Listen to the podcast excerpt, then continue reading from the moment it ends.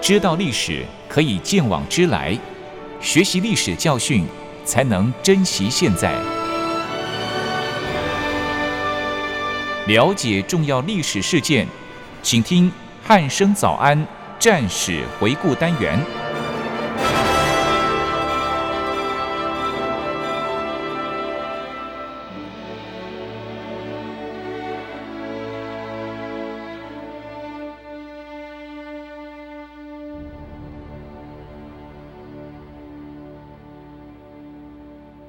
各位听众朋友，您好，欢迎收听今天的战史回顾单元，我是一鸣。今天邀请到国防大学的曾博元老师来到节目当中，老师你好。呃，一鸣好，各位听众朋友，打给后，是老师嗯呢，我们今天是要跟各位听众朋友接续着上一集这个彭城之战之后，我们要讲一下这个荥阳荥阳之的战对嗯荥阳之战哦，对这个字比较特别一点哦，没错，长得有点像龙，但是又不是 不龙是。龙，嗯，对它的，它原本龙下面是一个木啦，对但是它下面是一个水，，对，是对。那老师这场战役好像是刘邦输了彭城之战之后，嗯因此不得已退到这个荥阳所开辟的另外一个战场哦，对，而且还跟项羽形成对峙的这个局势。嗯对，那我相信就是跟上一集一定是有相关的连接性的哦。那在节目的一开始，是不是请老师跟我们稍微说明一下荥阳之战的概况，让我们听众朋友知道一下这个背景呢？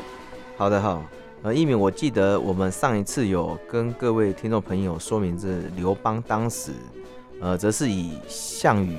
这个杀害楚怀王为借口嘛，对不对？对，所以当时就在这个洛阳这个地方，他聚集了各路的这个诸侯，嗯，哎，一起联军。哦，我们刚之前讲了，大概有五十六万人，对，非常的多、哦哎，对对，要讨伐这个项羽，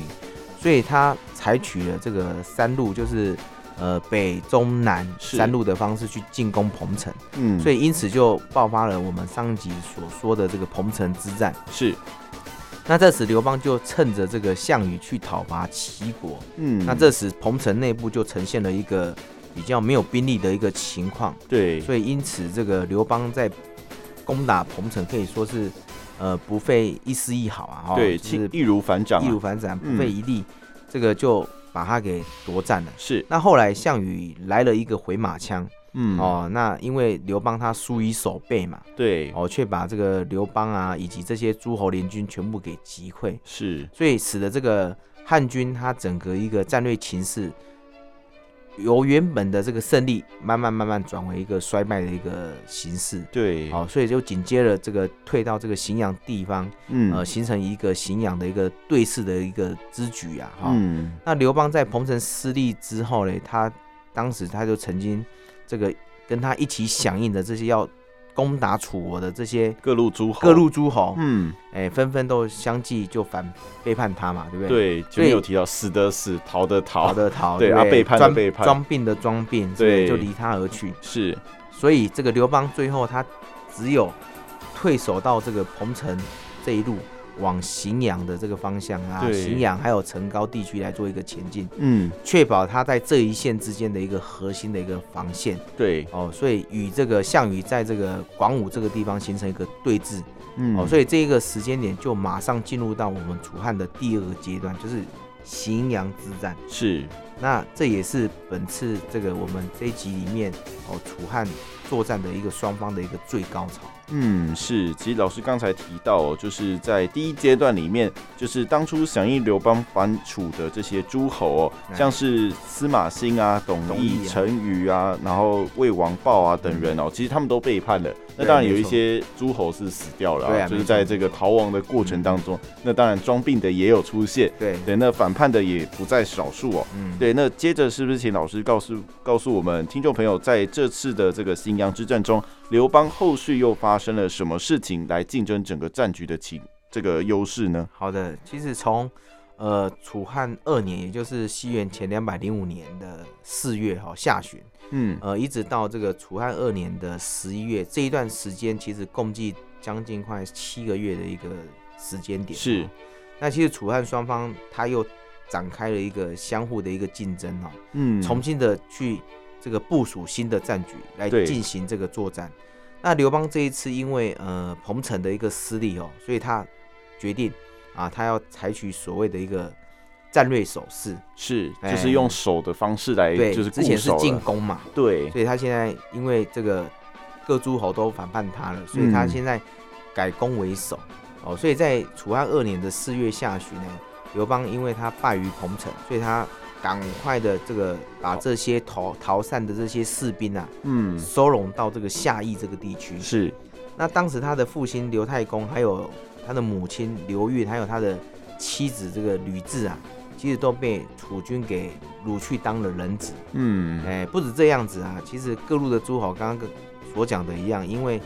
刘邦他的失利之后，其实都各奔到这个项羽的一个怀抱里面去， 是没办法嘛，对不对，对？因为毕竟项羽当时的这个势力可以说是回归了啦，因为对他真的非常的强大哦，直接对啊击入各路，击破各路诸对啊，你侯。看当时他只率了这个几万大军而已，不对啊，就直几接把五六十万大军是啊 战是干啊掉。当，然，这时候大家都还是选边站哦。对像我刚刚说的这个司马懿、董翳啊，都还是到了楚国去为将的啦。嗯，还有这个刚之前说的那个赵国的太傅陈宇啊，他后来发现这个刘邦炸没死，有，对啊，他没有杀掉张耳，其实他也命令这些赵国的士兵就退兵了。对，那也因为这样子，刚好有他的一个名目，嗯、嗯说他这个刘邦欺骗他，对，不守是不是信用不，守信用，对哦，他就也是一样跟这个汉国为敌啊，对哦所以我们可以看到这个种种啊，哈、哦，所以看到这个刘邦他的联盟顿时之间都已经全部瓦解了，对，哎，而且呢，这个在这个时间点哦，这个他的吕后的兄就是这个周吕侯啊，嗯，已经将军队啊在夏邑中这个地区来做等待，其实也没有说这个状况不好，至少他还有维持他自己的本身的一个军队啊，只是嗯说他的诸侯军可能都这个背叛他而离去。哎嗯，是，可是这个看样子，其实跟前面的这个状况比较起来，现在的状况刘邦感觉是比较，诶、相对不好，嗯对，相对比较差一些哦。嗯对，那当然刘邦应该是非常的着急哦。没错，其实呃，可以这样的状况之下，假如是我的话，我也很着急，哎，也对是大家啊都，因为背叛原本形势正好，结果突然一个挫败，然后就大对啊家都溃逃没错背啊叛了。没错啊，所以看到其实原本在彭城的那种态势是非常有利的。对，对，但是没想到这个才过了几个月之后，其实整个都是反反复了哦，所以应该说谁都会感到这个错愕啦，对，哦、错愕非常的焦急。对呀、所以这时张良跟一群这个群他这个重臣啊，嗯一，起到夏邑这个地方，所以就跟想说要跟刘邦做进一步的一个规划，下一步对到底是怎么样？嗯所以刘邦当时啊一下马之后，他就询问大家的一个意见。是，被安撞，哎、哎讲台语的话就被安撞，如何是好？对，现在该怎么走呢？哎怎么走嘞？他这个已经这个跟以前感觉不太不一样了。对于是他就是对这些这个群臣他们说说，关东地区我不要，谁能够立功破楚啊？这个嗯我就把关东平分给他，是你们看谁行？哎，我们看看在这个状况之下呢，这时还是只有这个张良啊，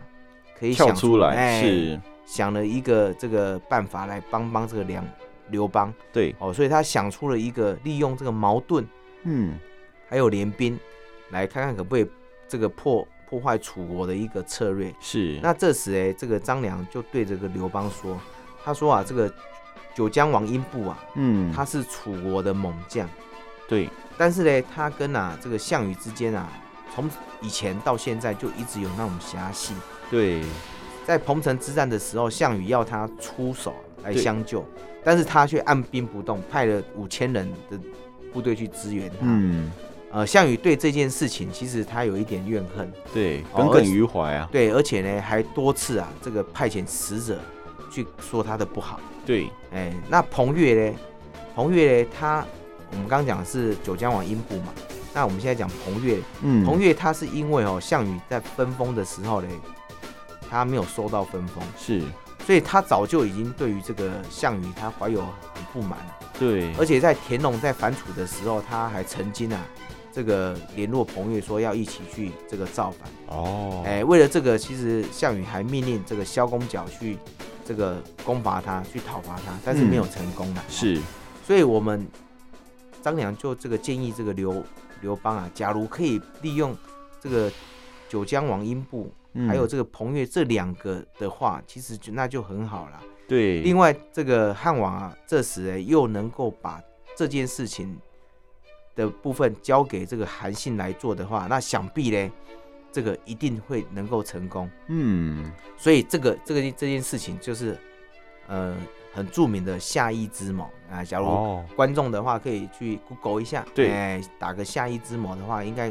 就可以把这个老师相关的所史哎料没错，就出出来哎了，出来了。好，对所以在经过这样的三缺之后，其实刘邦则是在大河西岸还有南岸，哦，这个在这个信阳跟南阳知县啊，就采取了一个所谓的战略守势的一个副案。嗯，是，其实张良提出这个策略哦，真的是蛮有道理的，没等于错是利用当初项羽自己种下的这个赢了，对这个因啊，对，没对，错，然后就是他们之间的嫌隙哦嫌，隙然后去挑拨离间哦，嗯，对，那这时他其实有，那这时他他们是派谁去前往游说这个九江王英布？是不是请老师再跟我们说明一下呢？好，当时哦，刘邦听到张良这个建议之后，其实呃，他马上就做了。虽然刘邦他不聪明，但是我对觉得他有一个就是他会呃听人家讲，对，没错哈、哦，所以刘邦随即就派遣了一个人叫随和是啊，真的蛮随和的哈、 是，哎，前往这个去游说这个九江王英布。嗯，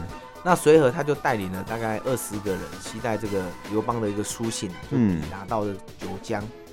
但是呢，这个英布啊，他仅派了他的手下一个太宰，拿着嗯职务啦哈、去接见而已，他自己不亲自过来接见。是，所以因为那时英布啊还在犹豫说，看看到底是不是要去见这汉王的使者，要不要去这个见他呢？对，那假如不见的话，他会不会见完毕之后，这个就抵冲了这个项羽这边呢？哦，是，哎所以也是有相当的考量、他啊，还是哦有考量的哈、嗯但因此就这样子，随和就在这个地方苦苦等了三天这么久，是，哎，所以他就去游说那个太宰说，他说，呃，九江王英布啊，之所以不来见我，嗯，一定是认为说这个楚军的项羽啊，这个比较强大。是那我们这边呢，汉王这个刘邦啊，他的汉军呢比较弱，相对弱势，哎，所以嗯、啊，才派你啊来接见我这个汉国的一个使者。是，哦，所以这个时候，随和就请这个太宰啊，去告诉九江王说，如果啊九江王愿意听我们这个汉王要与这个九江王结盟的事情的话，嗯，能否请这个九江王听一听我怎么讲？哦，那你至少讲对，至至少少先让我听讲嘛一下嘛，对是不是讲一下嘛，是不是？嗯，那你假如不想听的话呢，那就请这个九江王马上杀了我，还有这些陪同的这二十个人，哇，把我的这个尸首啊挂在这个总怀寺，哦，让这个大家都可以明白说，英布啊他背弃汉军，跟这个楚军来做结盟。哦，对，是所以你。看，其实随和也是蛮厉害的。对，直接把这二十多个人的性命直接搭上来。对啊，哈，那对蛮也衰的。对，那二十个蛮衰的。是是对，是但是是随和这个人也是，呃，这样子讲起来，他其实也是蛮有这个志气的、哦，没就错是直接这样子提出这样的条件， 嗯让九江王英布去讨论一下哦、嗯对，那其实刘邦派遣了随和去游说这个九江王英布，应该是就是这个局势可以说是相当危险没的、哦戏。对，那没错最后随和到底有没有见到九江王？是不是再请老师跟我们说明一下呢？呃，后来经过了随和的随呃随和的这个诉说之后，嗯，那他就将这一番话就是跟英布说了。是那后来英布九江王英布也见了随和，哦，哎、这时随和就跟这个英布说明，他说啊，这个九江王哦，就是英布，呃，和项王两个啊，都是被列为诸侯。对，那两者按照道理的话，都是以臣子的身份去侍奉他嘛，因为中原共主嘛。对，当时呢，他认为说是楚国强大，所以才把你托付给这个楚国。嗯，那现在项羽亲自攻打齐国，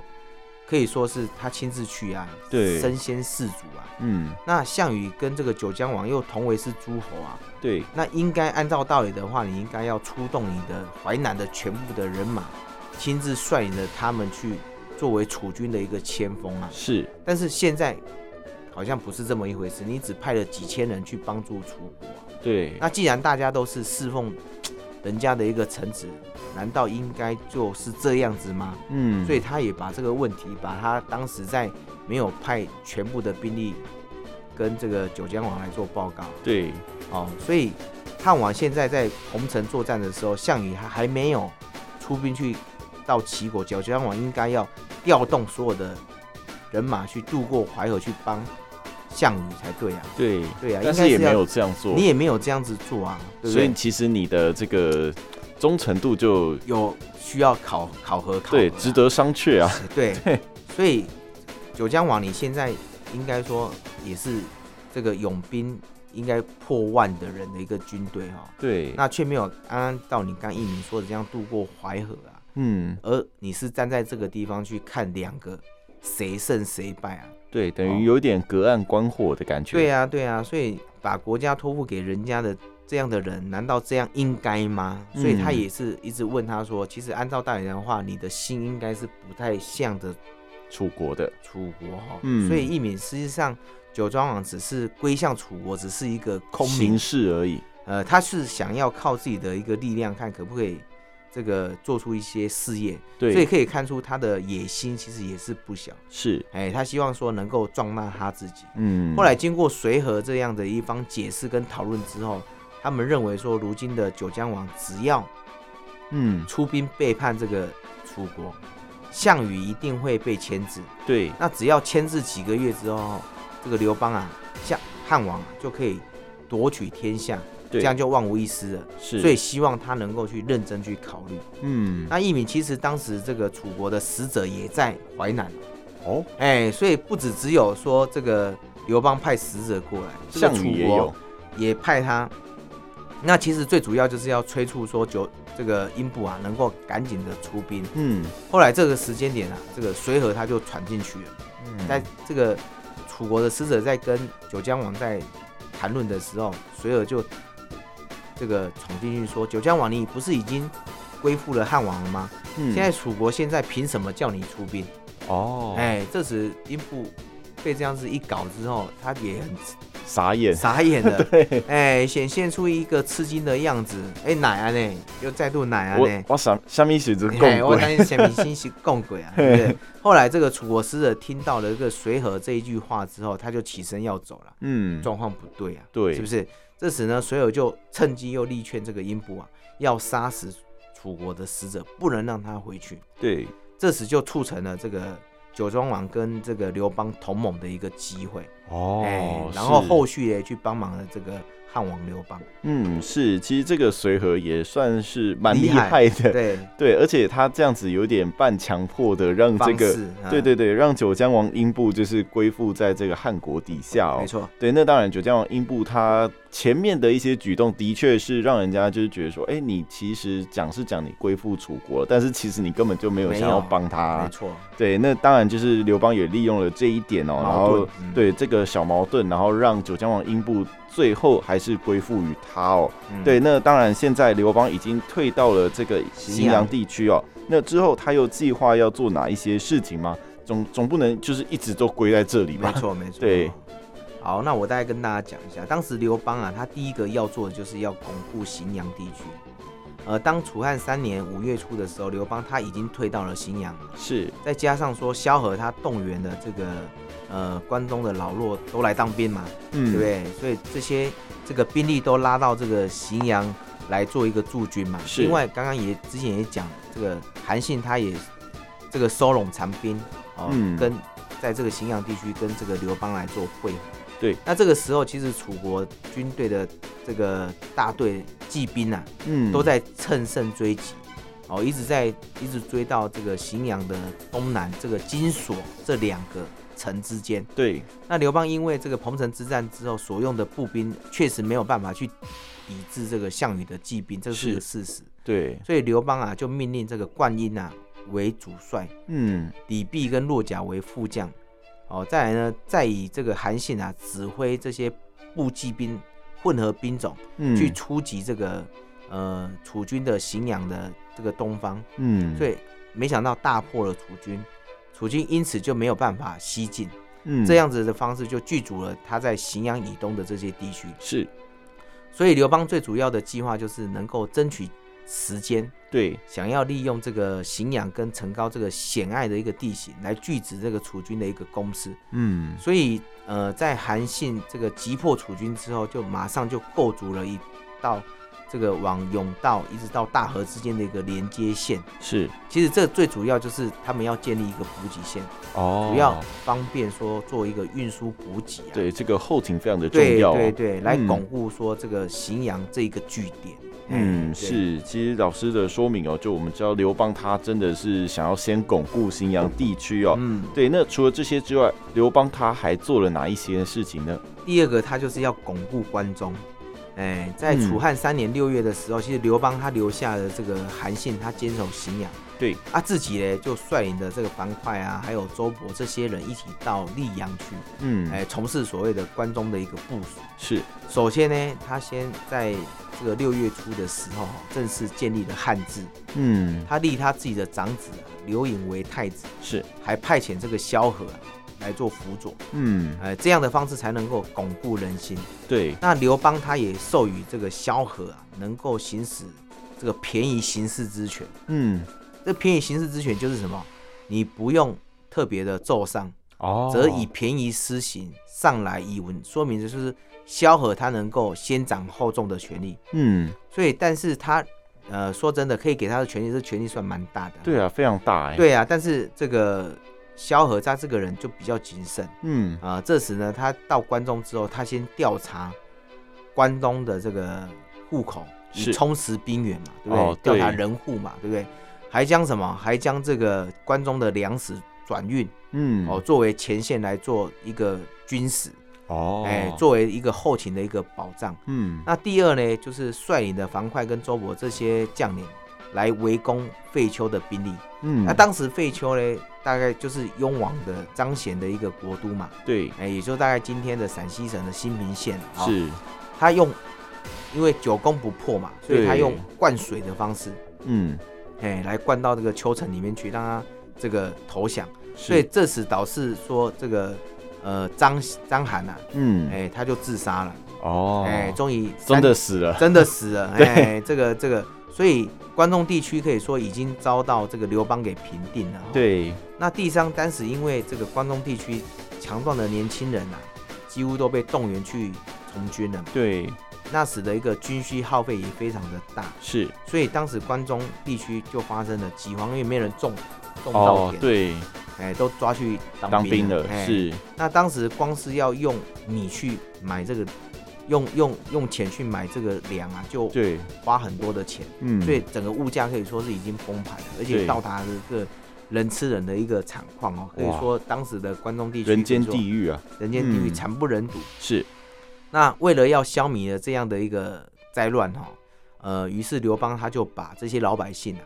迁到蜀汉地区，是，因为那边的粮食还有哦，哎那边可以是算充足的，充足的哈、哦嗯所以这个可以这个供养这些老百姓来做食用。所以一鸣哦我们可以看到，其实蜀汉啊。嗯，对于刘邦的地业啊，其实关系是非常的一个重 要。哦，对，这个蜀汉地区哦，真的等于是刘邦的这个根基啊根。基没错。 对，那没错其实刘邦他他在关中其实也做了蛮多事情的、哦对啊，除了立长子这个刘盈为太子，嗯，还率领樊哙跟周勃去打打这个张邯哎，而且还解决严重的饥荒哦。嗯对，那老师除了这些，还有做哪些事情呢？呃，其实还有两项哈，嗯再来就是刘邦他又发配关中的士兵，分别去固守四境的边塞，最主要还是这个临近关啊、函谷关啊，还有这几个武关这几个地方的守备。嗯，那其实，实最主要还是要拦阻这些楚军的一个攻击啊。嗯，那最后一个就是，呃，到了八月的时候，刘邦事实上已经在后方完成他的部署，嗯，所以因此他回到了这个前线啊，荥阳这个地方，呃，来指挥他的作战。哦，所以你看这个时间点其实也是蛮长的、哦。，对，哎，所以他是一直在在做他自己的事情。是哦那刘邦到达的荥阳之后，他首先措施就是，呃，派遣这个利益基去嗯游说这个西魏王魏豹。哦，来归附他汉王，就是是刘邦哦，因为当时南方呃已经有随和去这个游说英布嘛，对不对对？九江王英布，所以下一个步骤就是要进图北方，就是魏国啊、赵国、齐国这几个，哦，嗯看看这个能不能去游说他们。是，但是等到了这个魏豹啊，就是魏王啊，嗯，拒绝他要归附汉国的时候，他就派遣了韩信去讨伐他。哦，是，其实老师这样说明哦，让我们知道说巩固这个关中的一个重要性没哦。错，对，但是老师刚才说了这么多，那接下来是不是请老师把刚才说的事情帮我们整理跟归纳一下？好啊它的主要的战略计划是什么好呢？啊。事实上说了那么多哦，其实刘邦他的大战略就分了三个。嗯，首先第一个就是什么？就是要以荥阳跟成皋这两个地方对，作为战略防线的主要的主轴是啊，他们想要利用这个河南的西部的屏障呢，来确保这个关东地区一旦能够有效的利用人力跟物力的话，其实他就可以跟楚国来了一场持久的一个消耗战。哦那其实实第二嘞，既然要打持久的消耗战，就要争取时间。嗯，刘邦利用说这个英布啊，还有彭越这些军队，看看能不能牵制楚国的一个军队。嗯，那这一点也是现在最为急迫的一个工作之一，是哦因为当时这个项羽他正在穷追不舍的汉军嘛，对不对？嗯其实这给这个刘邦啊一个无形的一个压力，压得他真的是喘不过气来。是所以若不迅速的用这一点的方式来做牵制的话，其实，呃，荥阳地区这一线很快就被攻破破了，对对，那对整体的防线来来来看的话，其实会导致全面的一个溃散。是好，那最后他是呃为了要让局势能够稳定的话，其实刘邦他利用呃军事啊以及外交这种的两种方式来够来做一个双管齐下，嗯来争取这个魏国啊、赵国跟齐国这三个国家的一个支持。嗯那这样的方式就可以孤立楚军，是哎，来完成一个大迂回的一个战略。哦对，所以呃，一鸣我们看到，其实刘邦所以最后会胜利，或者是呃项羽为什么会失败，其实在这一场战争中哦，真的不是呃靠着谁的拳头大谁就能赢。嗯其实这一场的主要的一个胜利的因素哦，真的是靠脑力，嗯还有靠这个外交上的一个协助。是所以因为这样的话，可以这是一个呃非军事因素远比这个军事因素的重要的一场战争哦。哦所以一鸣总结而知，我们刚刚所说的，呃，要让这个汉王得到战略上的优势，就是要争取九江王英部的同盟，对这样才能够让这个刘邦啊，在时间上很有余裕，嗯那最后才能够获得胜利。所以刘邦在因为这样的一个状况之下，才能够战胜楚国。哦所以上面一定要完成这几项的一个这个措施，是哎，这样的话，应该来说，应该就完成了一大半。嗯是，其实刘邦等于是为了要打这个持久战，然后去执行的这些。对呀、计划哦，嗯对，那他的计划可以说是相当的缜密哦。那不得不说，他真的是有很多好的人才啊没。错，没错。对，那其实老师刚才讲的都是刘邦的部分哦。那我们是不是利用今天最后的一些时间，我们换一下说一下这个项羽这一边的准备情形呢？好的哈，我看时间也不多了哈。那其实当时呢，这个项羽这边的一个准备跟部署其实也很简单，嗯，呃，他想要亲自率领的军队要自己到彭城去攻打刘邦。是那项羽当时他留下了这个各个大将继续这个攻打齐国，嗯那其实他则是派遣这个田甲继续去攻击田横。嗯，那项羽击破这个刘邦的时候啊，没想到田甲这时哎、被田横给击破了，是哎、失败归还。嗯于是项羽就把这个田甲给杀了是啊，所以你看一失败就杀掉一。失败就杀掉，所以他为什么不能够得到这个民心，也是有这样子哦。嗯，所以那之后不得已的一个状况之下，他先与了齐国跟赵国来签和，那也只有这样子方式，项羽才能够专心的致力去打击这个汉军，就是对刘邦的部队哈、那再来呢，项羽当时呃想要用英布这一名战将哈、嗯呃，这个因为他攻打齐国的时候，他又跟项羽有去跟这个九江王英布，希望他能够出出兵兵嘛。对，结果只出了这个几千人。对，对对，所以英布在这个时间点呢，他就假借说他自己生病不 在，哎、所以才派刚刚你说的几千人的士兵去应战啊，对有点这个不够虚应诚意啊。就是应付了事。对对对，后来又等到刘邦真的攻破了彭城之后，这时英布又不派遣兵力来实施一个救助，嗯，对对，这一点其实项羽对于英布这样的一个行为，他是很有怨言的。对哦所以这个刚刚在前一点的时候，有大概稍微说一下、哦。嗯，但是在这个时候，各路诸侯也仅有他英布没有反叛，哦，是，哎因为当时项羽还不知道英布已经反叛了，其实他应该已经反 叛了、哦。对，以当时的这个时间点来讲的，对，啊，对啊，嗯所以又因为这个他英布他善于用兵，而且他是楚军的一个旧将，所以他就对争取了英布有支的持，支持。嗯，哦，所以才会刚刚所说的，他几次的派遣使者去去到他那边去召见他嘛。嗯那英布他也因为他害怕项羽而不敢前往啊，哦、是，那后来反而就被刘邦所争取去了嘛，哦嗯，派一个随和的，对，用这个随和的方对，式用随和的方式去 来把争取，对。那最后则是准备要大举专力去攻打向西攻打汉军的时候，项羽他亲自这个率兵啊去攻打这个荥阳跟成皋以及这个函谷关这个地地方。嗯，那派遣英布去攻打这个武关，共同去会师关中。但是没想到，这是刚刚所说的是项羽他的规划，他的对，计谋。